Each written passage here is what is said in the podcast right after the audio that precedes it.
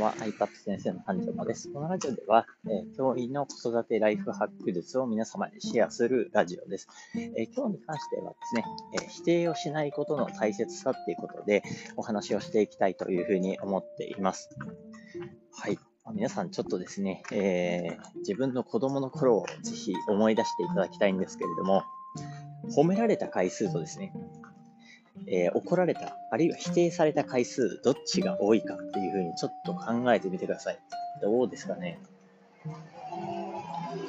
そらくですね、大半の人が叱られた経験とか否定された経験の方が多いんじゃないかなっていうふうに思います。これは、あの、日本ではね、え、よく、あの、しつけとか結構言われますけれども、まあ、基本的に子供は、あの、叱られること、否定されることっていうのがすごい多いし、えー、子供もそれに慣れてしまっていることが結構多いです。で、学校教育においてもですね、実際にテストで、えー、いい点を取れて、めちゃくちゃ褒められるっていうよりは、まあ、小学校とか結構褒められる回数まだ低学年とか多いかと思うんですけど、えー、後半ね、えまあ、高学年とかになってた時に、まあ、親御さんからとかも、あんまりいい点取れなかったら、何やってんのって、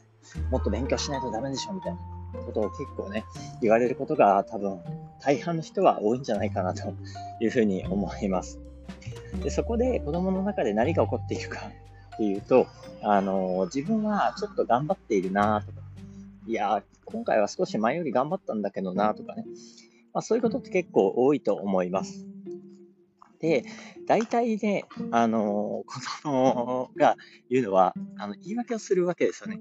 まあ、言い訳っていうのがあってるかわかんないんですけども、子供たちの意見もあるわけない、あるわけじゃないですか。自分が、えー、こういうところを頑張ったんだよとか、前に比べてテレビの見る回数10分を減らしたんだよみたいな。まあ、あそういうことを言うわけですよ。まあ、大人からしたら、いやいや、そんな意味ないでしょ。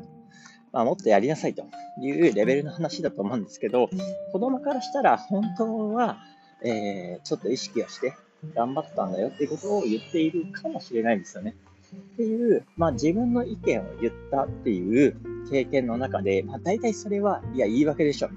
いい加減にしなさい。ダメだよ。否定されることで、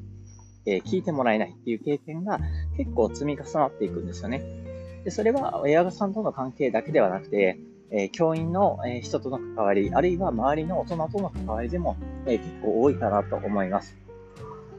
そうなってくるとですね、何が起きるかというと、自分の意見を言っても、周りの人は聞いてくれないんだと。逆に否定されるから、なんか嫌な気持ちになるし、もう言わない方がいい。みんなに合わせた方がいいんだ、みたいなね、えー、考え方が結構根付いてしまうことが多いで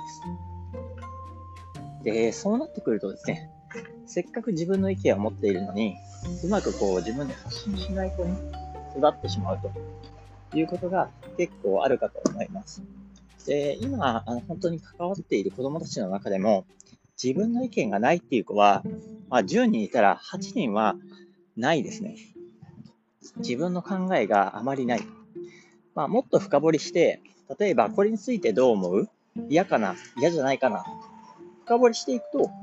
答えられるっていうことはあるんですけども、結構抽象的な話をしていると、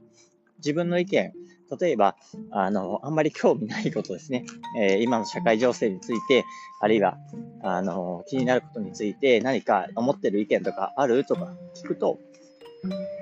えー、あんまりないや、みたいな感じで返ってくるんですね。要は、自分で考えることを結構放棄している方が、あの、多いなっていうふうに、えー、私自身感じています。じゃあですね、えー、こういう、まあ自分の意見がないとか、否定されて、えー、自分の意見を言う意味がないとか、ちょっと、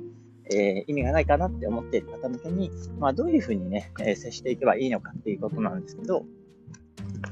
例えば、自分がですね、え言われて、え質問でね、結構いろいろ聞かれたときに、どんな意見が出たとしても、受け入れてあげるっていうことがすごい大事ですね。で、これ結構、あの、もし、あの、お子さんいらっしゃる方で、ご自宅で試せる方いらっしゃったら、ぜひやってみてもらえたらなと思うんですけど、結構難しくて、子供がこれについてどう思うっていうふうに質問したら、子供から出る意見って結構、いや、まあそれそうなんだけどね、違うんだよね、みたいな感じで、ついつい否定してしまうんですよね。で、これ結構あるあるなのかなと思っていて、私自身も結構意識していても、いや、それちょっと違うんだよなとか、あ、これこういうことだよみたいな感じで、認識が違ったらつい訂正したくなるんですよね。でも、もちろんですね、訂正ってすごい大事なんですけど、それを、あの、大人が提示するっていうのは、あんまり効果はないのかな、薄いのかなっていうふうにもちょっと思っていて、例えば、あの、そうですね、宇宙って何？みたいな感じで、えー、地球の中にあるんだよねとかっていうふうに言ってきたら、いや、それちょっと違うんだよねっていう話になるかと思うんですけど、まあ、そうではなくて、えー、地球と宇宙ってじゃあどっちが大きいんだろうねとかっていうふうに質問を質問で返してあげる。そうすると、ああ、どっちだろうみたいなふうにまたちょっと考えると思うんですよね。で、そこで考えたらですね、え、あ、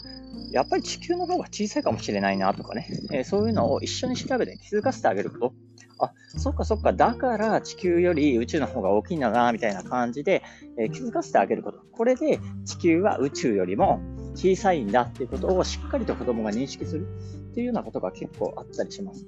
なので、単純にですね、えー、自分の意見を言ったときに、えー、否定するんではなくて、そういうふうに気づかせてあげるように警戒してあげると、あの、否定せずに済むかなと思います。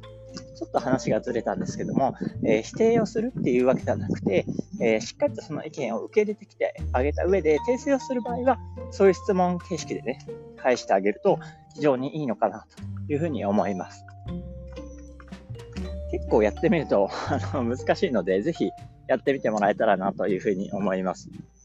否定をされずに自分の意見を受け入れてもらえる経験って本当に少ないと思います。